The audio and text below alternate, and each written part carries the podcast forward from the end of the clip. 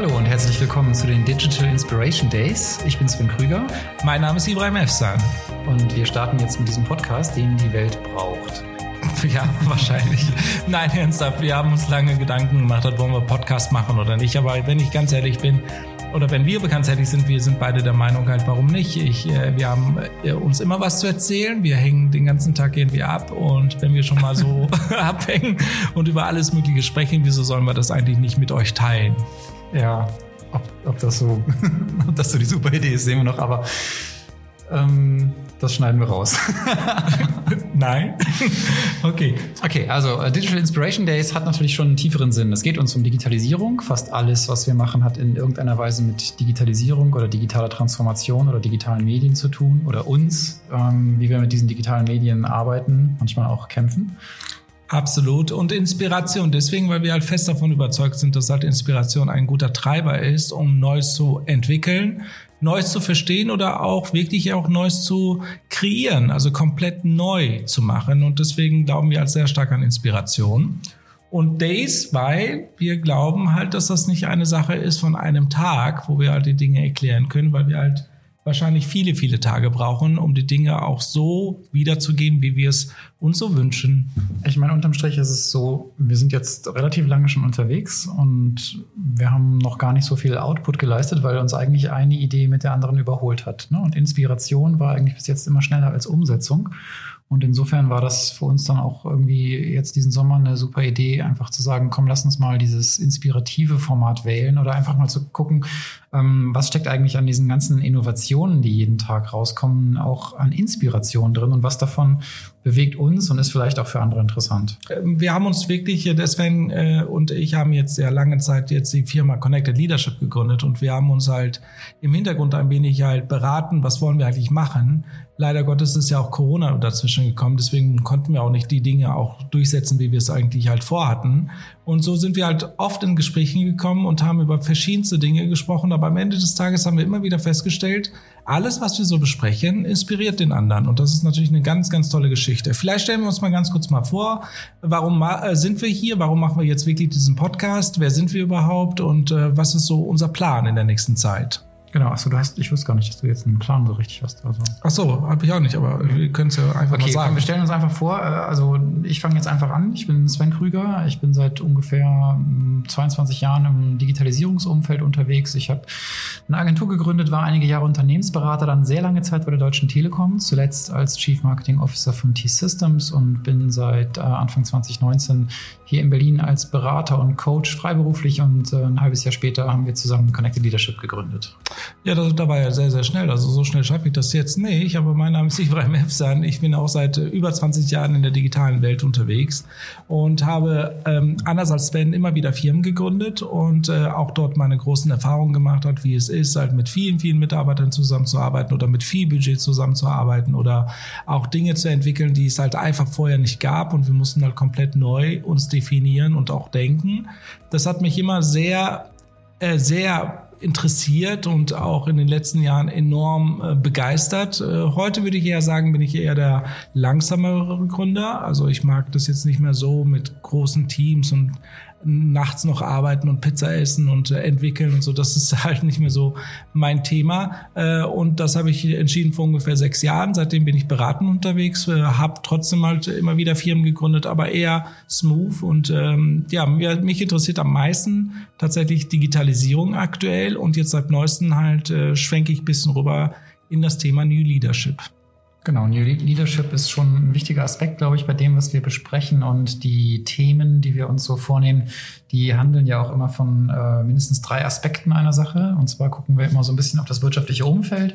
Wir gucken auf das, was es so mit uns persönlich macht. Und das Thema Leadership ist nochmal ein eigener Stellenwert, den wir separat beleuchten. Also war es gerade so ein bisschen gelogen. Einen kleinen Plan haben wir irgendwie doch gemacht. Ja, ein bisschen. ähm, und das erste Thema, äh, das finde ich eigentlich äh, ganz lustig, dass wir so starten, aber tatsächlich starten wir damit, was uns an der Digitalisierung äh, nervt. Absolut, absolut. Vielleicht noch ein letzter Punkt, bevor wir loslegen. Ähm, wir wollen gerne ähm, kleinere Staffeln machen, weil wir halt das Thema ähm, immer schnell abschließen wollen. Also wir wollen auch gerne halt äh, relativ schnell eine Staffel fertig haben und hochladen, so dass ihr immer wieder neue Themen habt. Und die Staffeln werden höchstwahrscheinlich vier, fünf Folgen haben, nicht mehr. Das reicht auch, äh, weil das insgesamt knapp zwei Stunden sein werden und das kann man halt ganz gut mal, äh, wenn man Lust hat, hören. Und wir freuen uns sehr, wenn du einschaltest, uns folgst, äh, ein Like gibst oder uns auch sogar schreibst, was dir gefällt und was nicht weil wir brauchen euren Input, damit wir uns auch verbessern können. Aber noch ein letzter Punkt auch dazu. Ähm, wir werden uns jetzt nicht anstrengen in der Form, dass wir halt alles gescriptet haben oder ähnliches. Das wollen wir nicht. Wir wollen halt wirklich live äh, sprechen, wie als würden wir offiziell miteinander sprechen, also Sven und ich. Und äh, nicht so äh, geskriptet, dass halt alles genau, wortgenau passt und äh, dass die Rechtschreibung passt oder ähnliches. Das ist nicht das Thema, sondern einfach nur ähm, das, was wir fühlen, wollen wir auch aussprechen. Ja, genau. Also es geht eigentlich um eine natürliche Wiedergabe dessen, was wir so denken zu dem Thema und was uns zum Teil auch spontan einfällt. Das Thema an sich äh, haben wir uns natürlich schon vorher überlegt, aber der Podcast an sich ist nicht geskriptet und deswegen übernehmen wir auch im Vorfeld keine Garantie für das, was ihr zu hören bekommt. Super, dann fangen wir mal an. Ähm, ich glaube, die erste Folge sollte ähm, wirklich mit etwas anfangen, wo man uns ein bisschen besser einschätzen kann, äh, was uns eigentlich nervt, weil das andere ist immer einfach. Ähm, was uns, äh, was uns Spaß macht, können wir ja stundenlang halten, aber was uns nervt, darüber unterhaltet man sich gerade, was das Thema Digitalisierung anbetrifft, äh, ja seltener. Ähm, ich habe keine Ahnung, warum das liegt. Ich glaube, dass die Digitalisierung extrem schnell ist, auch bei den Unternehmen schnell ist. Man hat überhaupt keine Zeit mehr, richtig darüber zu sprechen, halt, was passiert hier eigentlich schief und äh, was könnte man eigentlich neu denken. Und darüber würde ich mich gerne äh, mit dir unterhalten, Sven. Ähm, einmal, wie du sagtest, wirtschaftlich, dann persönlich und auch mal, ähm, was im Bereich Führungskräften und Leadership zu tun hat wie sieht man die Situation dort. Und äh, wir haben beide ganz differenzierte Erfahrungen, einmal als Gründer und einmal als Mensch, der halt auch im Konzern sehr, sehr lange gearbeitet hat. So haben wir auch sehr schön zwei verschiedene Sichten und da freue ich mich sehr auf das Gespräch mit dir. Ja, ich ähm, freue mich natürlich auch, wobei ich auch mich schon darauf freue, dass wir lustige Diskussionen haben werden, weil wir ja auch nicht immer einer Meinung sind. Ja, das Zum Beispiel, das wenn ich dir so. jetzt gerade so zugehört habe, habe ich das Gefühl, gerade ähm, gerade das Gemecker und das Kritische, das ist doch in Deutschland eigentlich so der gute Ton. Ne? Wenn ich so äh, morgens die Social Media Feeds irgendwie aufklappe, dann habe ich das Gefühl, äh, so worüber wird denn heute gemeckert? Ja, so neben den üblichen Fragen, die da so gestellt werden, die auch niemanden interessieren, äh, gibt es immer wieder irgendwas, über das man sich so aufregt. Es vergeht also kein Tag ohne so die kleineren oder größeren Aufreger. Und äh, da passen wir dann ja eigentlich fast schon wieder ganz gut in den deutschen Mainstream, dass wir sofort anfangen damit, was uns eigentlich nervt. Ja, da habe ich ja mich ja schon öfters mit dir unterhalten. Ich habe ein komplett anderes Feed. Also bei mir ist wirklich ja alles so ein bisschen äh, ruhig und Sonnenschein. Ich habe gar nicht so viele Meckerer in meiner Timeline. Heißt nicht, dass du mehr Leute folgst, dass, äh, dass die meckern, aber ich glaube, das hängt wirklich sehr stark damit zusammen, wie man halt, äh, was man liked und so. Also bei mir ist immer Urlaub und äh, tolle Leadership-Themen und äh, ähm, esoterisch, äh, moderne, spirituell angehauchte äh, äh, Sachen, die halt auftauchen, das natürlich extrem schön ist eigentlich. Aber ich gebe dir recht, wenn ich in die Unternehmen reingehe, gebe ich dir vollkommen recht, wird überwiegend auch tatsächlich gemeckert. Es wird so viel gemeckert. Ja, also in den Unternehmen fangen wir doch einfach da an der Ecke auch mal an, so wirtschaftlich. Ähm, was ich schon echt ein Thema finde in Bezug auf Digitalisierung ist, wenn man anfängt über das Thema zu reden, dann ist man eigentlich innerhalb von einer Minute immer sofort bei diesen ganz großen Playern. Ne? So Stichwort äh, GAFA oder BAT, also äh, Google, Apple, Facebook, Amazon, Microsoft noch und dann auf der chinesischen Seite Alibaba und Tencent und Baidu. Ähm, Gibt es nicht noch irgendwie mehr? Also warum sind es eigentlich immer diese großen sechs oder acht? Naja, ich meine, die Presse schreibt immer wieder über diese großen Spieler und die sind ja auch sehr, sehr ernst zu nehmen. Aus dem einfachen Grund, die sind halt so unendlich mächtig und stark. Ähm, ich habe ja immer wieder in meinen Vorträgen halt äh, dieses Schaubild, wo ich dann halt sage, okay, was ist eigentlich die Marktkapitalisierung von Apple? Als Beispiel Mitte August waren es alleine 1650 Milliarden Euro. Und wenn man sich alle DAX-Firmen zusammen sich anschaut, äh, sind wir gerade mal bei 1 Milliarde 250 äh, Milliarden Euro. Also das ist ja ein krasse, krasser Unterschied. Also eine Firma ist so teuer wie alle DAX-Konzerne zusammen. Selbstverständlich ist das das große Spiel äh, der Supermächte, der digitalen Supermächte. Äh, Mächte, das ist halt unglaublich. Also diese Zahlen sind unglaublich. Das kann man sich einfach nicht vorstellen. Deswegen reden wir auch darüber, weil wir uns das nicht vorstellen können. Und alles, was wir uns nicht vorstellen, ist halt so ein Mysterium, was magisch ist, was man auch gar nicht richtig versteht. Okay, also genau, wir haben also Unternehmen, die äh, im Sinne einer Marktkapitalisierung äh, unglaublich viel bewegen können. Also wenn man sich jetzt gerade dieses Jahr 2020, was ja auch sehr speziell ist, anguckt, dann gibt es tatsächlich so eine Art äh, Run von Apple zu Beginn der Corona-Krise unter äh, eine Billion Dollar gefallen und dann innerhalb von fünf Monaten quasi den Unternehmenswert verdoppelt. Da gibt's äh, so eine statistische Berechnung, dass die einfach jeden Tag 6,8 Milliarden Dollar an Unternehmenswert zugelegt haben. Ne? Wenn man sich das vorstellt, das ist so, als würde man irgendwie jeden Tag Lufthansa kaufen nach dem derzeitigen Kurs ungefähr. Ne? Ja. Also schon, schon bemerkenswert, wobei man jetzt sagen könnte, Apple ist äh, auch so ein Player, von denen, da sind ja auch sehr viele Produkte wirklich dahinter. Ne? Da gibt es ja so ein richtiges Portfolio. Du kannst halt in den Laden gehen und äh, dir ein MacBook kaufen oder auch einen äh, Top-Grafikrechner, ähm, entsprechende Smartphones und so weiter. Ähm, guckt man sich das zum Beispiel auf der Facebook-Seite an oder bei Google, dann reden wir ja tatsächlich über Unternehmen, die eigentlich so gut wie nur aus Daten bestehen, oder? Ja, und äh, trotzdem sind sie halt eine Milliarde wert. Aber äh, wir wissen ja alle, Daten ist das neue Öl, das sagt man ja. Und alles, was mit Daten getriebene Geschäftsmodelle anbetrifft, ist zurzeit einer der Top-Geschäftsmodelle überhaupt äh, weil man halt wenig Mitarbeiter braucht, unfassbar viele Server, sehr gute äh, Algorithmen und schon kann man halt enorm gute Geschäftsmodelle drumherum basteln. Ähm, wir haben nur mal das abzuschließen, nicht nur halt äh, jetzt Apple als Firma, die halt unglaublich viel wert ist. Wenn du Microsoft oder auch Amazon dir anschaust, die sind ja auch jeweils genauso viel wert wie alle DAX-Konzerne zusammen. Nein, ich muss ganz ehrlich sagen, das nervt mich enorm. Also mich nervt das extremst, weil ich habe als Kind immer diese Siemens, diese großen Mercedes-Benz vor den Augen und dann denke ich mir, solche mächtigen Unternehmen mit hunderttausenden Mitarbeitern und äh, so groß, wenn man mal auch zu Gast da ist, da fühlt man sich ja so klein, weil das sind so mächtige Unternehmen. Und äh, dann gucke ich mir die Marktkapitalisierung an und das ist ja echt gegenüber diese Firmen einfach lächerlich. Ja, jetzt hast du äh, zum Beispiel einen großen deutschen Autobauer angesprochen, da gibt es ja noch ein paar mehr. Ähm, sehr spannendes Thema, wenn man es jetzt äh, mit Tesla vergleicht. Ne? Wir haben da ja auch äh, eine spannende Entwicklung, dass auch Tesla mittlerweile ein Vielfaches äh, von den großen deutschen Automobilherstellern wert ist. Und auch das basiert ja im Grunde größtenteils auf Software und auf einem Geschäftsmodell, was dahinter liegt, was eben auf Daten basiert. Was machen eigentlich deutsche Unternehmen falsch an der Ecke? Es ist bekannt. Ich meine, das ist ja jetzt nicht irgendwo hergeholt, sondern das ist halt ihr tagtägliches Leben. Äh, wenn man halt als Digitalisierungsberater oder als Coach unterwegs ist oder Workshops macht und so weiter. Ähm, die Art und Weise, wie wir denken in Deutschland, ist einfach zu klein. Und wenn wir mutige Leute haben, die halt über die Maßen hinweg dann denken können und sagen, hey, wir brauchen wirklich große Projekte, große Themen, wir müssen unsere Firma komplett umbauen, wir müssen digital transformieren, ich, wir brauchen mehr Programmierer als Ingenieure etc. etc.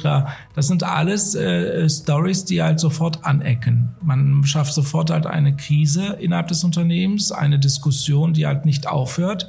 Es ist eine niemals endende ähm, Abstimmungsfolge, die da kommt. So denken natürlich diese digitalen Supermächte nicht, weil sie halt auch von einzelnen großen Visionären halt auch geführt werden. Also wenn man Elon Musk sich anschaut, ich will gar nicht wissen, halt, wie, deren Meetings abläuft. Elon spricht und alle hören zu. Also kann ich es mir ein bisschen vorstellen und er gibt den Marschrouter an und dann wird es einfach gemacht. Das ist ja in den Großkonzernen nicht, aus tausend Gründen. Sei es halt, dass wir halt DAX-Konzerne haben, an der Börse sind äh, oder beziehungsweise halt Führungskräfte haben, die halt einfach halt jahrelang gearbeitet haben und an dieser Position sind. Und da gibt es ja diesen fantastischen Spruch, Managing by Saving Position. Das heißt also alles so zu machen, dass man in keinster Weise gefährdet ist, aus der Firma rauszufliegen. Das sind natürlich einzelne Punkte. Was fällt dir noch dazu ein?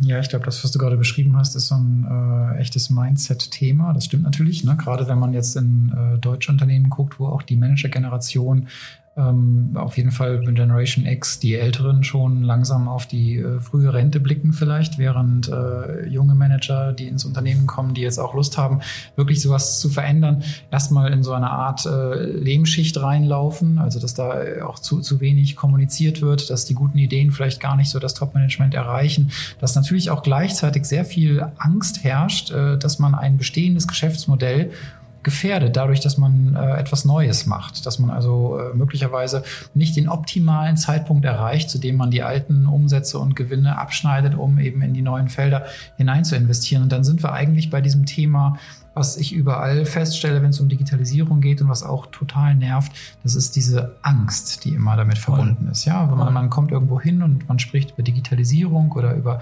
digitale Transformation, dann ist das schon so ein Unwort. Also alleine Transformation erzeugt schon sofort Reaktanz, jede Veränderung äh, erzeugt Widerstand. Niemand möchte in, in diese in diese Bereiche reingehen. Alle möchten gerne so weitermachen wie bisher, weil das hat doch einfach wunderbar funktioniert die letzten 20 Jahre. Warum muss das denn jetzt bitte alles anders sein? Ne? Das ist ja wirklich so ein, so ein Hemmschuh, der uns an der Stelle begleitet. Und äh, ich vermisse da wirklich diese, diese Offenheit dafür und auch so ein bisschen Lust darauf, weil etwas Neues zu tun und etwas was anzufangen, was eben auch wirklich erfolgversprechend ist, weil das kann man eben überall im, im Digitalisierungsumfeld sehen. Sowas kann ja auch wirklich Spaß machen. Absolut. Also Angst kann ich wirklich gut erklären, warum das da ist. Weil diese digitale Welt ist halt wirklich was komplett Neues. Und alles, was Neuland ist, ist halt irgendwie auch mit Angst verbunden. Das heißt, so also alles, was ich nicht kenne, kennt man ja alleine schon äh, als Kind, wenn man ein Essen vorgelegt bekommt, äh, was man nicht kennt, das isst man nicht sozusagen, ja. Ähm, das zieht sich halt in allen möglichen Bereichen halt rein. Und diese Angst äh, ist natürlich etwas, was halt irgendwie natürlich blockiert, weil Gegenteil von Angst ist irgendwie Liebe. Liebe öffnet, Angst macht zu. Ähm, wenn man halt in Angst ist, ist man halt einfach geschlossen. Man bleibt halt bei dem, was man halt kennt. Man versucht dann halt nichts Neues zu machen, wie du sagst. Und das ist natürlich etwas, was halt gravierend ist in dieser Zeit. Wir müssen jetzt neu denken. Wir müssen halt uns dann halt auch die neuen Dinge vorstellen. Wir müssen auch viel, viel mutiger sein. Auch gleichzeitig auch mutiger sein, auch bei den Investoren. Also wenn du halt in Deutschland halt äh, so ein verrückter, äh, äh, verrückter Gründer bist und sagst, ich brauche für meine Idee die eine Milliarde Euro, damit es wirklich, wirklich knallt. Ich glaube, das, das kannst du hier total knicken. Das gibt's gar nicht. Ja, und äh, da bekommt man halt ganz andere Summen mit. Jetzt ganz aktuell, heute kam ja die Information, dass Alibaba bei Grab einsteigen möchte, Grab.com, ein Serviceanbieter aus Indonesien, Malaysia und so weiter, die halt alles Mögliche liefern. Äh, Investitionssumme drei Milliarden. Mhm. Was, was ist das für eine Summe? Also das kann man sich gar nicht vorstellen, aber dann erst baut man so richtig krasse Systeme auf, dann, dann funktioniert's ja. Ohne diese großen Gelder schafft man es doch einfach nicht. Ja, wobei da würde ich jetzt sagen, okay, wir sind jetzt in Asien, das ist nochmal ein anderes Mindset. Grab ist auch schon relativ äh, etabliert an der Stelle. Also da weiß man auch schon, in was man investiert. Wenn man hier nach Deutschland guckt, dann, ich sehe schon, dass auch große Summen fließen, aber es sind dann meistens echte 0815 Geschäftsmodelle, so nach dem Motto, man kapiert wirklich in, in zehn Sekunden, warum man damit wahrscheinlich Geld verdienen kann und warum das wahrscheinlich in drei, vier, fünf Jahren auf Basis irgendeiner digitalen Plattform äh, funktioniert. Was mich ein bisschen äh, ernüchtert ist, die, diese Haltung in Deutschland äh, in äh, so ein bisschen komplexere Geschäftsmodelle, die also Deep Tech involvieren, zu investieren. Also etwas, was man sich jetzt noch nicht so richtig vorstellen kann. Ähm, ich nehme mal das Beispiel von Google. Heute ist natürlich total klar, welchen Wert und, und welche Bedeutung eine Suchmaschine hat und der Umgang mit diesen Daten, mit diesen Massen von Daten auch.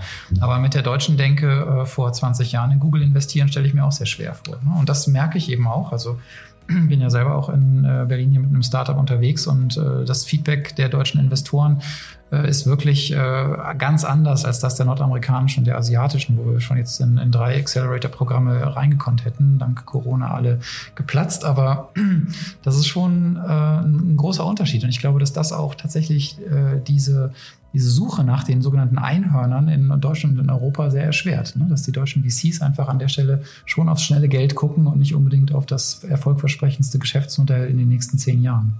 Diese ganzen Accelerators und die ganzen Innovationshäuser, haben die eigentlich was gebracht bei den Firmen?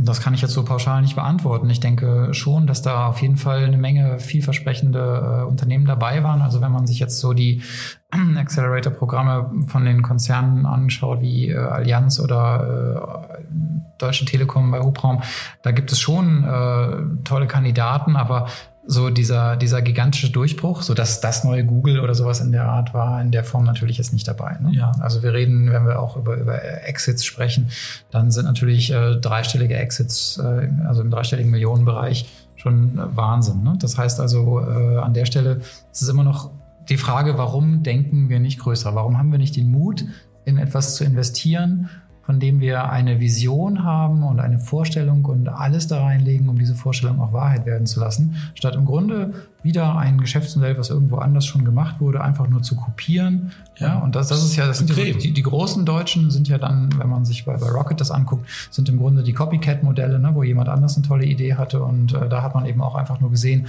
oh ja, es funktioniert, dann können wir das ja auch machen.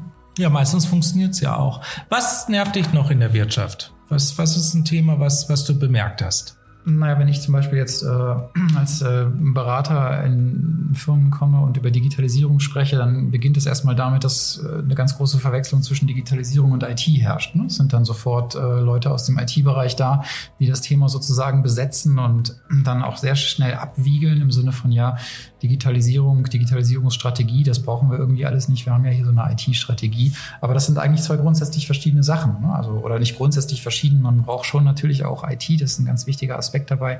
Aber letztendlich, wenn wir über Digitalisierung reden, dann reden wir eben auch über Geschäftsmodelle und wir reden auch über andere Denkweisen und wir reden nicht unbedingt darüber, wie wir äh, funktional mit Hilfe von technischen Tools unser bestehendes Geschäft irgendwie effizienter gestalten können. Ne? Sondern ja, wir reden davon, auch etwas Neues zu schaffen. Und das vermisse ich und das nervt natürlich auch.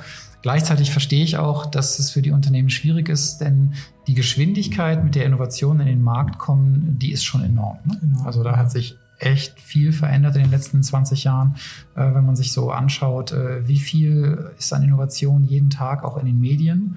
Ähm, dann kann ich verstehen, dass, dass man nicht mehr mitkommt, ne? dass man nicht mehr weiß, äh, welche Apps haben wir eigentlich so da drauf und äh, was, was sollen wir uns als nächstes runterladen. Und damit sind wir auch schon irgendwie so ein bisschen in diesem persönlichen Umfeld. Ne? Also wir merken halt einfach selber, ähm, jeder hat natürlich inzwischen ein Smartphone, vielleicht auch zwei oder drei. Und was machen wir eigentlich damit den ganzen Tag? Ja, absolut. Oh ja, das ist ja wirklich einer meiner äh, Top-Themen. Ich habe ja schon vor elf Jahren darüber ein Buch geschrieben, Fixierungscode wo ich schon äh, hingewiesen habe, weil ich war einer wirklich der einer der ersten iPhone-Nutzer und als ich das Gerät das erste Mal in der Hand hatte, wusste ich ganz genau, das wird mich total süchtig machen. Ich werde das Ding nie wieder aus der Hand legen, was sie ja be bewiesen hat, dass es so ist. Äh, also ich hasse und ich bin echt genervt äh, von der Zeit, die ich vor diesen Geräten verbringe, seit jetzt elf Jahren. Also es hat sich jetzt nicht gravierend verbessert oder verschlechtert, sondern es ist halt durchgehend geblieben. Jetzt gibt's ja auch noch die Zeit, die man ja auch noch lesen kann, wöchentliche Verbrauchsdauer deiner, deiner, deiner Zeit, die du da halt verbringst. Und immer wieder erschrocken, dass es halt teilweise fünf Stunden waren. Es war schon mal äh, sechs, sieben Stunden pro Tag. Manchmal frage ich mich, woher kommen diese Stunden? Äh, ich kann es mir teilweise gar nicht vorstellen.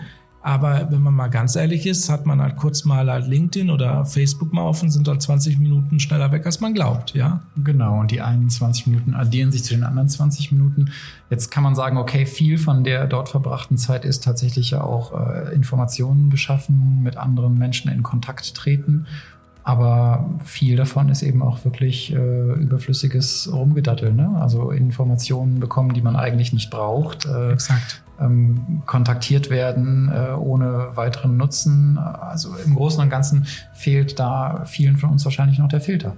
Ja, absolut der Filter und wir vertrauen halt, das nennt man auch irgendwie authentische Form der Social Media Nutzung, ja, halt Kollegen, die halt man kennt oder die halt irgendwas halt äh, Tolles bis jetzt in, in ihrem Leben erreicht haben. Dann schreiben die manchmal einen Artikel und dann liest man sich den Artikel durch und dann hat man wieder fünf, sechs, sieben Minuten verprasselt und denkt sich, ja, was habe ich jetzt gelernt? Gar nichts. Also weil man halt die Artikel einfach teilweise auch nur noch schreibt, um halt äh, da zu sein, um halt Wirkung zu zeigen. Und so richtige Wertebotschaften als solches, wie ich das manchmal halt mir wünsche, äh, fehlen. Ja, und das sucht, äh, das, äh, wenn man das halt jeden Tag nutzt, seit elf Jahren, dann muss ich halt ganz ehrlich sagen, ich will da auch kein Geheimnis drumherum machen, ist da halt der Suchtpotenzial enorm. Man ist halt schon ein bisschen addicted, ja. Man ist ein Teil mit diesem Smartphone. Ähm, ein Freund von mir sagte immer wieder, wenn du morgens dann halt dann als erstes auf dein Smartphone schaust, dann bist du halt süchtig, ja. Und das mhm. stimmt. Also das, das kann ja jeder mal überprüfen. Ja, was ja fast gar nicht ausbleibt, weil ein Großteil der Menschen benutzt das Smartphone ja als Wecker und dann ist es auch schon so eine konditionierte Bewegung morgens. Ne? Das Erste, was passiert ist, ich werde also geweckt und meine allererste körperliche Aktion ist auch, und das ist ja auch so eine sehr wirksame Art und Weise, den Geist und den Körper zusammenzubringen. Meine erste körperliche Aktion ist, nach diesem Gerät zu greifen um den Wecker auszumachen. Und wo ich es dann schon mal gerade in der Hand habe, habe ich ja natürlich wahrscheinlich auch sofort äh, so eine kleine Benachrichtigung, dass neue Mails gekommen sind, dass neue Benachrichtigungen auf irgendeinem Social Network gekommen sind und dann checke ich eben noch mal schnell LinkedIn oder Twitter oder Instagram oder Facebook. Boah. Und das sind ja auch, das sind ja auch ähm, ganz raffinierte psychologische Mechanismen, die da ablaufen. Das ist ja kein Zufall, ne? Diese, diese Sucht, die da entsteht, die entsteht ja dadurch, dass äh, mit, mit jedem Like und mit jedem Kommentar ja so ein, ein kleines äh, digitales Stückchen Anerkennung äh, in, in dein Gehirn geschickt wird. Absolut. Absolut, ja, aber da geht es ja viel weiter, weil das System versteht uns anscheinend sehr, sehr gut, äh, wie wir halt mit diesem System immer mehr in Kontakt kommen. Das heißt, also, das System selbst sorgt ja durch zum Beispiel Notification, dass du halt andauernd äh, zurückgreifst. Und ich bin absolut der Überzeugung, dass das System, das Systeme wie LinkedIn und Facebook mich so krass kennen, dass sie halt, wenn ich mich immer wieder einlogge, sind die ersten vier, fünf, sechs, achtet mal selbst darauf, Informationen extrem interessant für mich. Das heißt, das passt so fast schon Match auf Match. Also es passt so gut, dass ich dann halt natürlich dranbleibe. Und dann wird man halt sofort dann auch süchtig und wird dann weiterlesen. Was schreiben denn die anderen? Das, heute ist ja wohl ein Knallertag. Alle haben so tolle Informationen für mich. Andere müssen es ja auch für mich haben. Also es ist ja schon ein bisschen crazy, ja. Und dabei äh, lassen wir uns durchgehend verarschen durch halt die Systeme, die dann halt das Ganze überprüfen. Letztens habe ich einen Artikel gelesen, das war sehr spannend, dass die halt bei Facebook und LinkedIn und so weiter darauf achten, wie lange, wie viele Sekunden du auf einem Feed bleibst und so holen sie dann die Tags aus dem Feed heraus und machen daraus dann dein Muster, was du wirklich, wirklich magst. Das heißt also, die überprüfen wirklich unsere Verweildauer, wie schnell wir eigentlich hochscrollen und machen daraus unsere eigenen Filter. Äh, und das ist schon crazy. Na gut, das ist natürlich das, wo immer gesagt wird, der Algorithmus. Ne? Und was damit gemeint ist, ist ja nichts anderes, als dass äh, über Machine Learning eben unser Nutzerverhalten äh, ausgewertet wird. Und ähm, das wird dann eben auf einen bestimmten KPI, zum Beispiel die Nutzungsdauer des Netzwerks, optimiert. Und dann geht es letztendlich immer nur darum, äh, wie kann ich den Nutzer jetzt so lange wie möglich äh, in diesem Netzwerk festhalten, auf diesem Feed festhalten oder wenn er mich verletzt, äh, verlässt, wie kann ich ihn oder sie so schnell es geht wieder zurückholen. Ja, weil damit machen sie auch das Geld, genau. weil Nutzungsdauer ist deren deren Produkt, nichts anderes. Also ich glaube bei Facebook oder LinkedIn ist es nicht die App oder die User, sondern die Nutzungsdauer. Wie lange bleibst du drauf? Und je länger du drauf bleibst, desto mehr können sie dann in dieser Zeit halt uns Werbung zur Verfügung stellen. Und deswegen machen sie alles, wirklich alles, dass du immer wieder zurückkehrst, immer wieder Informationen dann abrufst, immer wieder die App äh, startest und so weiter. Wir sind halt ähm, gewollt oder ungewollt, das, ist, das steht auch in diesem Buch, was ich geschrieben habe, zu internetnormierten Menschen. Wir werden, wir normieren uns den System. Wir passen uns dem System an. Wir haben eigentlich überhaupt keine eigene Meinung mehr und auch können auch nicht da halt hinein ähm, und sagen, so will ich es anders haben. Außer ein paar Leute vielleicht stillstellen oder sowas, die zu viel posten. Aber das war's. Welche Möglichkeiten haben wir noch? Naja, gut, wir haben natürlich schon Möglichkeiten, aber es ist äh, ein wirklich sehr starkes Disziplinierungsthema und das gelingt uns eben nicht besonders gut, ne? weil eben die, die Mechanismen sehr, sehr stark in die psychologischen Grundmechanismen von Menschen eingreifen. Also bei, bei Facebook oder bei Instagram die Likes das ist dieser sogenannte Social Validation Feedback Loop. Also ich bekomme jedes Mal, wenn ich was poste und jemand äh, gibt mir ein Like, dann ist das ja nichts anderes als eine Anerkennung, eine Aufwertung meiner sozialen Präsenz auf diesem Netzwerk. Und das finde ich natürlich toll. Ja, und dieses Feedback zwingt mich dann dazu, äh, weiter und mehr davon haben zu wollen. Und ich fange dann vielleicht irgendwann an zu sagen, oh, dieses Bild hat äh, nur 50 Likes und das andere hat 100 und warum ist das eine besser als das andere? Und vielleicht ist es dann so, dass ich mich äh, an einem Tag, wo ich nur 50 statt 100 habe, einfach schlechter fühle. Und spätestens wenn man solche Mechanismen erkennt, dann kann man natürlich darüber nachdenken, ob man Maßnahmen ergreift, um sich davon ein bisschen zu befreien. Ne? Ja, ich wüsste diese Maßnahmen nicht. Also ich, ich, ich überlege da wirklich sehr, sehr stark drüber und mich nervt es auch total. Also mich nervt es wirklich, weil ich habe darüber schon zwei oder dreimal gepostet, zweimal auf Facebook, einmal auf LinkedIn, dass ich nicht weiß, ob die mir zuhören. Ich habe mehrere Erlebnisse gehabt, die definitiv äh, mir beweisen, dass sie zuhören. Eine der krassesten war, ähm, meine Ex-Verlobte hat mir gesagt, kauf dir bitte, kauf bitte Floradix Ich brauche das Eisen. Ähm, ich bin dann halt, äh, ich habe das auch nirgendwo eingetippt, weil ich weiß ja, was Floradix ist. Bin halt in den nächsten DM, damals haben die das im DM verkauft, ich glaube heute nicht mehr. Und dann habe ich gesagt, okay, Floradix bitte einmal. Und dann haben die mir nur gesagt, halt dritte, dritte Regal links. Ähm, so, bin da hingegangen und dann habe ich dann Floradix gekauft, das war's. Floradix abgestellt und das war's. Ergebnis war, am nächsten Tag sehe ich überall Floradix-Werbung. Ich habe das weder in Google eingetippt, noch habe ich das irgendwie DM oder ähnliches oder Floradix in Maps eingetippt, mit Sicherheit nicht, kann sich jeder vorstellen. Ähm, ich habe nur darüber gesprochen und am nächsten Tag kommt Floradix-Werbung. Das macht überhaupt keinen Sinn. Wann, bitteschön, kommt eine fucking Floradix-Werbung? Fast nie. Ja, also an der Stelle, ich, ich kenne ich kenn die These natürlich auch, auch schon oft darüber gelesen. Äh, ich persönlich glaube nicht daran, ähm, aber es ist spannend, weil ich kannte das Produkt ja jetzt bis vor irgendwie zwei Minuten noch gar nicht. Du hast es jetzt ungefähr 20 Mal benannt. Äh, ich bin mal gespannt, ob es mir jetzt ausgespielt wird, weil mein Telefon liegt ja auch spannend. daneben. Also ich persönlich glaube nicht daran. Ich glaube, es gibt einfach eine ganze Menge andere Möglichkeiten, äh, über Daten an so etwas ranzukommen und solche Zufälle in Anführungsstrichen Menschen zu erklären, sei es, dass zum Beispiel, äh, es gibt ja immer diesen Fall, dass Menschen über was reden und dann bekommt man plötzlich solche Werbung ausgespielt. Es kann natürlich schon sein, dass sich einer in der Gruppe doch dafür interessiert und äh, unsere Geräte äh, stellen ja fest, mit wem wir in Kontakt sind und die äh, Vermutung liegt sehr nahe, wenn ich viel Zeit mit dir verbringe, dass ich mich für ähnliche Sachen interessiere wie du. Und das heißt, wenn dir bestimmte Dinge angeboten werden, dass die auch für mich interessant sein könnten. Also das sind so, so Übersprungseffekte, die durch äh, einfach Datenanalyse passieren können. Ich glaube, dass es eher daran liegt, als dass Geräte uns tatsächlich die ganze Zeit über zuhören. Und das glaube ich äh, einmal, weil äh, die ich, ich, glaube, dass einfach die Speichernutzung und die Datenübertragung äh, gigantisch wäre und dass sie nicht in einem wirtschaftlichen Verhältnis zu dem Nutzen daraus stehen würde. Und ich bin mir auch nicht sicher, ob tatsächlich die Fähigkeiten der, der natürlichen Spracherkennung an der Stelle schon so gut sind. Ähm, aber schwer zu sagen. Ich sag dir eins, Sven, das ist wirklich wahr, was du sagst, weil das ist halt alles nicht vorstellbar. Aber ich habe auch nie, mir nie vorgestellt, dass als 256 Gigabyte äh, Festplatten mittlerweile so klein sind wie mein Fingernagel.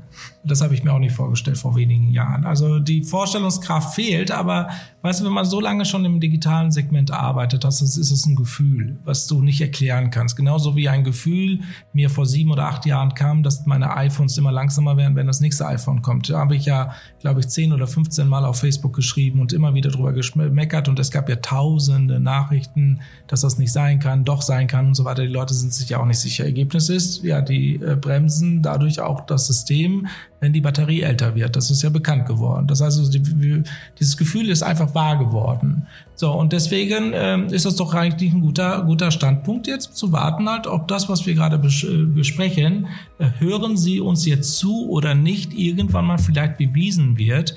Ich persönlich sage ja, die hören uns zu. Ich persönlich sage aber auch ja, ich verstehe nicht wie. Mhm. Ich weiß es nicht, wie die das machen. Ja. Ich weiß nicht, ob äh, das Einzige, was ich ja letztens äh, auch mitbekommen habe, ein Freund von mir hat äh, mal einen Screenshot mir gezeigt, dass Facebook äh, noch vor vier Jahren äh, gerade mal 60 MB groß war, die App. Heute ist es ja knapp, äh, knapp ja 400 MB.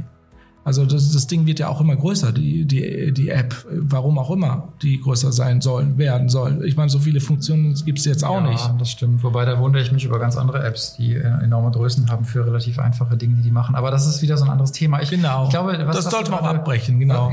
Was, was du gerade beschrieben hast, ich glaube, ich habe da auch selber so eine, so eine Reaktanz, weil ich immer Schwierigkeiten habe, wenn so ein ominöses Die im Raum steht. Ne? Also wer, wer sind denn die, äh, der da dahinter ja, ist? Ja gut, ne? das ist doch schnell zu erklären. Die, die Algorithmen Algorithmenmacher. Ich meine, ich glaube, ich glaube, in solchen Unternehmen weiß man ja noch nicht einmal genau, was da genau passiert. Das sind ja Leute, die halt einfach Dinge, coole Sachen entwickeln. Growth entwickeln, also größer werden wollen entwickeln, mehr verstehen und halt die ganzen Leute, die halt dafür zuständig sind, mehr Umsatz zu machen. Ja. Ich meine, wenn ich mehr Umsatz machen würde, würde ich als erstes, wenn ich so groß wäre wie Facebook, darüber nachdenken, etwas reden eigentlich die Leute. Also es wäre so, so eine Sonntagsfrage die ich dann Montag am liebsten halt löse und Dienstag halt als Update in meine App reinpacke. Ich meine, das ist doch schnell gemacht. Klar, und jetzt sind wir in so einem Riesenbereich, wo man eben sieht, äh, da ist technologisch einiges möglich. Das ist wahrscheinlich nicht alles so erlaubt. Ähm, dann kommt man schnell in so einen ethischen Kontext rein, der ja auch eine immer größere Rolle spielt, gerade wenn wir uns mit KI beschäftigen. Ich gucke jetzt auch ein bisschen auf die Uhr und stelle fest, wir sind schon voll raus, aber lass uns trotzdem nochmal über ein Thema sprechen, äh, weil ich es auch echt wichtig finde. Wir haben am Anfang gesagt, dass Leadership uns äh, auch am Herzen liegt. Und äh, jetzt sind wir so ein bisschen gewandert. Ja von der Wirtschaft äh, und dann so ein bisschen ins Persönliche reingekommen und äh, haben angefangen auch so ein bisschen rumzuquatschen über unsere Erlebnisse. Ähm, ich habe auch so ein Erlebnis mit dem Thema Leadership, weil ich das als Coach auch oft erlebe. Das ist ähm, immer so, also sowohl in der, in der medialen Berichterstattung über Digitalisierung als auch wenn man ins Unternehmen kommt, das ist ganz oft das Klagen über den Ist-Zustand und der Ruf nach irgendeiner Hilfe von draußen. Also in Deutschland, wenn ich es mal so allgemein betrachte, dann ist es ja immer so, ja, Deutschland verschläft die Digitalisierung und äh, dann, dann ist irgendwie, äh, wird dann mit dem Finger gezeigt, äh, jetzt muss die Regierung mal irgendwas tun oder irgendwer muss irgendwas tun. Und dann frage ich mich immer, äh, Leute, warum nicht äh, einfach selber mal was tun? Ne? Also und dann ist es eigentlich so ein Leadership-Thema, wie kann ich eigentlich jetzt selber mal anfangen mit Digitalisierung in meinem Unternehmen oder in, in meiner, in, in meinem Alltag vielleicht? Aber was meinst du denn? Du meinst halt, dass halt die Firmen externe Dienstleister reinholen, um ein Problem zu lösen? Ja, ich meine, dass es erstmal so eine, so eine Klagewelle gibt nach dem Motto, äh, ja, ich kann in Deutschland halt, äh, was weiß ich, ich kann da und da nicht telefonieren oder ich kann da und da das Internet nicht benutzen, das ist irgendwie alles zu langsam. Dann kommt das Thema Breitband äh, ins Spiel und dann kommt als nächstes, äh, ja, aber wir sind in unserem Unternehmen noch gar nicht so ausgerüstet, wir haben alle gar nicht diese Geräte, wir haben nicht diese Smartphones, wir haben nicht diese Rechner, wir haben gar nicht die Anbindung unserer Standorte Standorte. Und dann denke ich immer, ja, aber warum fangt ihr nicht in eurer Firma einfach mal an? Ne, warum wartet ihr ständig darauf, dass jemand von außen kommt und euch entweder sagt, so geht es oder, oder hier bekommt ihr es geschenkt? Ne, es ist halt einfach eine Aufgabe einer Führungskraft, dafür zu sorgen, dass die Voraussetzungen für Digitalisierung geschaffen werden. Mhm zu machen. Also der Ruf von draußen, woran kann das denn liegen? Ich meine, das kann ja eigentlich nur eine Kompetenzfrage sein. Ja, es hat was mit digitaler Kompetenz zu tun und auch wieder so ein bisschen mit dem Thema der Angst, das wir vorhin schon hatten. Wenn wir das jetzt auf Leadership mappen, dann ist das in Deutschland aus meiner Sicht ein Thema der Fehlerkultur, ne, der fehlenden Fehlerkultur oder einer äh, überkommenen Fehlerkultur, die davon ausgeht, dass Dinge gefälligst zu funktionieren haben, dass man ja jemanden beschäftigt, damit er etwas macht. Deswegen beschäftigt man ihn ja. Und wenn der oder die das eben nicht richtig macht, dann ist das wohl offensichtlich äh, die falsche Person. Und das ist eben etwas, was in der Digitalisierung in meinen Augen schwierig ist. Denn Digitalisierung ist nun mal für alle für, für Einzelne und wie auch für die gesamte Gesellschaft und auch für die Unternehmen, die darin arbeiten, ein neues Feld. Und äh, jetzt wurde ja so wahnsinnig viel gelacht, als äh, Angela Merkel vor einigen Jahren über Neuland sprach. Aber machen wir uns doch nichts vor. Wenn wir uns mal den Status der digitalen Kompetenz in Deutschland angucken, dann ist es nun mal so, dass das für viele Neuland ist. Ja, aber auch für Leute wie mich ist es immer noch ein Neuland. Also immer wieder erkenne ich ja, hier ist Quantencomputer und so weiter. Das sind halt Bereiche, wo ich komplett in ein Neuland auch selbst eintrete. Also Angela äh, Merkel äh, hat absolut recht. Ich, ich finde halt, es gibt nichts Inspiratives als Neuland. Richtig, genau. Jetzt wurde es natürlich äh, dann wieder so mit der geballten Häme der sozialen Netzwerke aufgefasst, weil die Leute sind ja alle schon seit zehn Jahren online, wahaha, sie kennen schon alles. Aber im Großen und Ganzen ist es eben so, dass Digitalisierung auch komplex ist. Und deswegen Total. traut sich eben oft auch keiner so richtig ran. Und wenn wir jetzt von deutschen Unternehmen reden, wir haben ja am Anfang so ein bisschen äh, auch da die Schere aufgemacht und gesagt, wie toll die, die großen Digitalkonzerne sind im Vergleich zu der ängstlichen, kleinen, mutlosen deutschen Wirtschaft. Aber fairerweise muss man natürlich auch sagen, da gibt es Unternehmen, die sind schon seit 30, 40, 50 Jahren im Geschäft und die haben natürlich irgendeine Art von, von elektronischer Basis auch. Die haben schon eine Unternehmens-IT. Ne? Da sind wir wieder bei dem Thema IT und Digitalisierung. Und jetzt äh, kommt aber so eine digitalisierte Welt, wo plötzlich äh, Menschen über ihre mobilen Geräte auf, auf äh, ganz neuen Benutzeroberflächen äh, sehr einfach äh, Prozesse auslösen, die das Unternehmen äh, so nicht bedienen kann. Ne? Wo also Digitalisierung auf IT trifft und wo es jetzt darum geht, das möglich zu machen und zwar möglichst schnell. Und das ist eben nicht so einfach. Ja, das ist eine Frage von Leadership. Also wie schaffe ich es als Leader halt genau zu wissen, halt wann muss ich welche Knöpfe drücken, dass es auch weitergeht. Aber da bin ich mir nicht ganz sicher, ob wir halt das wirklich halt so gut hinkriegen bis jetzt. Ich glaube auch, dass wir es nicht gut hinkriegen. Ich glaube nur, dass es auch kein Wunder ist, dass wir es nicht gut hinkriegen, weil es eben auch tatsächlich nicht so einfach ist. Und an der Stelle wünsche ich mir einfach ein bisschen mehr Fehlerkultur, ein bisschen mehr Lust auch auf Fehler machen und nach vorne gehen und die Dinge einfach mal anpacken, als äh, dieses ständige äh, Rufen nach Hilfe von außen. Ja? Die ja. Regierung soll es richten, die Regierung soll noch mehr investieren und äh, ich glaube, da ist es schon wichtig, dass einfach jeder äh, bei sich selber auch einfach mal anfängt und dieses, dieses Prinzip der Subsidiarität, wenn ich selber wirklich nicht mehr weiterkomme, dann, dann rufe ich mal nach einem, der mir helfen kann. Ähm, das gibt es bestimmt auch oft. Also ich will jetzt auch nicht sagen, dass alle, alle Rufe nach Hilfe total unberechtigt sind, aber es ist schon so ein bisschen pauschal. Ja, ja, ich glaube, wir könnten schon selber ein bisschen mehr schaffen und äh, ein anderer Aspekt, der dann auch immer da reinkommt, ist dieses, äh, vielleicht ist das ja auch bei uns und wir merken es schon gar nicht mehr, aber ich nenne es mal das Besserwissertum der Experten. Ne, wir haben so ja. viele Experten da draußen und wenn du ja. etwas sagst, dann gibt es immer jemanden, der es einfach viel besser weiß und viel besser kann. Auch Absolut. bei uns. Ne? Also Absolut. wir können hier irgendwie fünf Stunden uns die Lippen franzig reden, da sind draußen irgendwie 100.000 Menschen, die das in den Einzelfällen alles noch viel, viel besser wissen und erklären könnten ja. und die dann eben sagen, ja, äh, ihr redet jetzt Quatsch. Aber der Punkt ist einfach der, ich finde es ja wichtig, wenn sich jemand überhaupt damit beschäftigt, wenn jemand überhaupt mal etwas macht, wenn jemand äh, Initiative ergreift und loslegt, und dann will ich das nicht immer sofort von irgendwelchen Leuten, die es eigentlich besser wissen, mit Herablassung totgetreten sehen. Absolut. Ja, gut, äh, ich meine, Besserwisser ist wirklich schwer, gerade wenn man halt einen Bereich hat, wo die anderen halt gar nichts wissen teilweise. Ob man da möglicherweise halt ähm, fehlerhaft sofort irgendwie eine Art Besserwissertum hat. Was ich aber tue, ist immerhin bei allen meinen Beratungen, egal wo ich bin, auch auf der Bühne. Ich versuche so wenige englische Wörter zu nutzen, wie es nur geht. ja, sondern halt wirklich die Dinge auch ganz, ganz simpel erklären in der deutschen Sprache, so dass man halt wirklich dieses Digitalisierung auch sehr, sehr einfach auch verstehen kann ähm, mit einfachen Worten, weil ich habe die Erfahrung gemacht, damit fährt man auf jeden Fall in Deutschland besser. Ja, ich, äh, ich musste jetzt auch so lachen, weil ich wusste, dass es irgendwie noch kommen würde. Ähm, ich glaube, heute geht's bei mir, aber normalerweise bin ich ja auch so ein ganz schlimmer Fall von Denglisch. Ne? Ja, ich werde dich berichten. das hängt so mit meiner, mit meiner Vergangenheit aus dem digitalen Kontext. Dann habe ich Englisch studiert und dann habe ich einfach auch echt zu lange im Marketing gearbeitet. Ja, und da spricht man ja sowieso. Alles total Denglisch ja. ist. Und dann ist natürlich auch die Industrie so. Ne? Die, die, die Worte, die Begriffe sind nun mal Englisch. Wir reden über Server, wir reden über äh, Fast Forward, Failure, Systems, über Apps. Äh, das ist alles total verdenglischt. Äh, was, was soll man machen? Total. Ich glaube, wir sollten im nächsten, äh, in der nächsten Folge über digitale Kompetenz reden, weil das Thema ist noch nicht durch. Ich finde das halt sehr spannend. Das ist ja auch mit unserem Projekt auch viel verknüpft, wobei ich das jetzt nicht unbedingt mit unserem Projekt verknüpfen möchte. Bisschen vielleicht doch, weil warum tun wir das überhaupt? Also da wollen wir auch ein bisschen mal was zu erzählen.